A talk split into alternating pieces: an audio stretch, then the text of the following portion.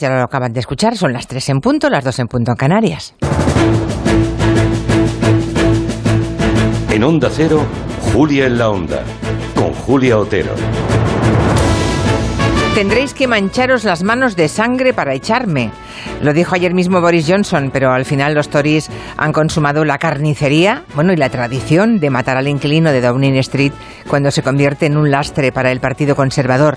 Lo han hecho muchas veces y esta no iba a ser diferente, aunque es verdad que la personalidad de Johnson convertía en imprevisible lo que finalmente ha acabado ocurriendo.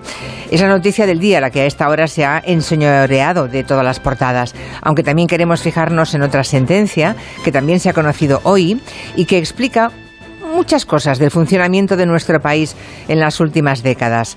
Resulta que la Comisión Nacional de los Mercados y la Competencia ha multado con casi 204 millones de euros a las seis principales constructoras españolas.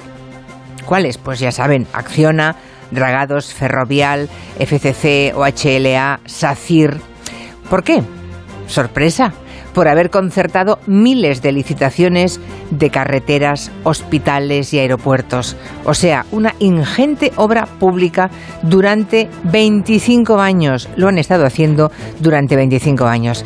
Se sentían tan impunes que se llamaban, o les llamaban, el G7.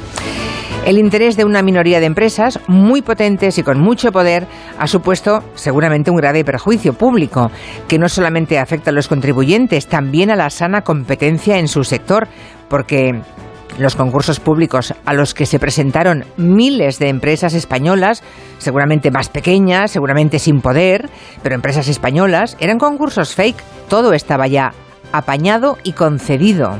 ¿Será ese el capitalismo de amiguetes con puro en reservados de buenos restaurantes?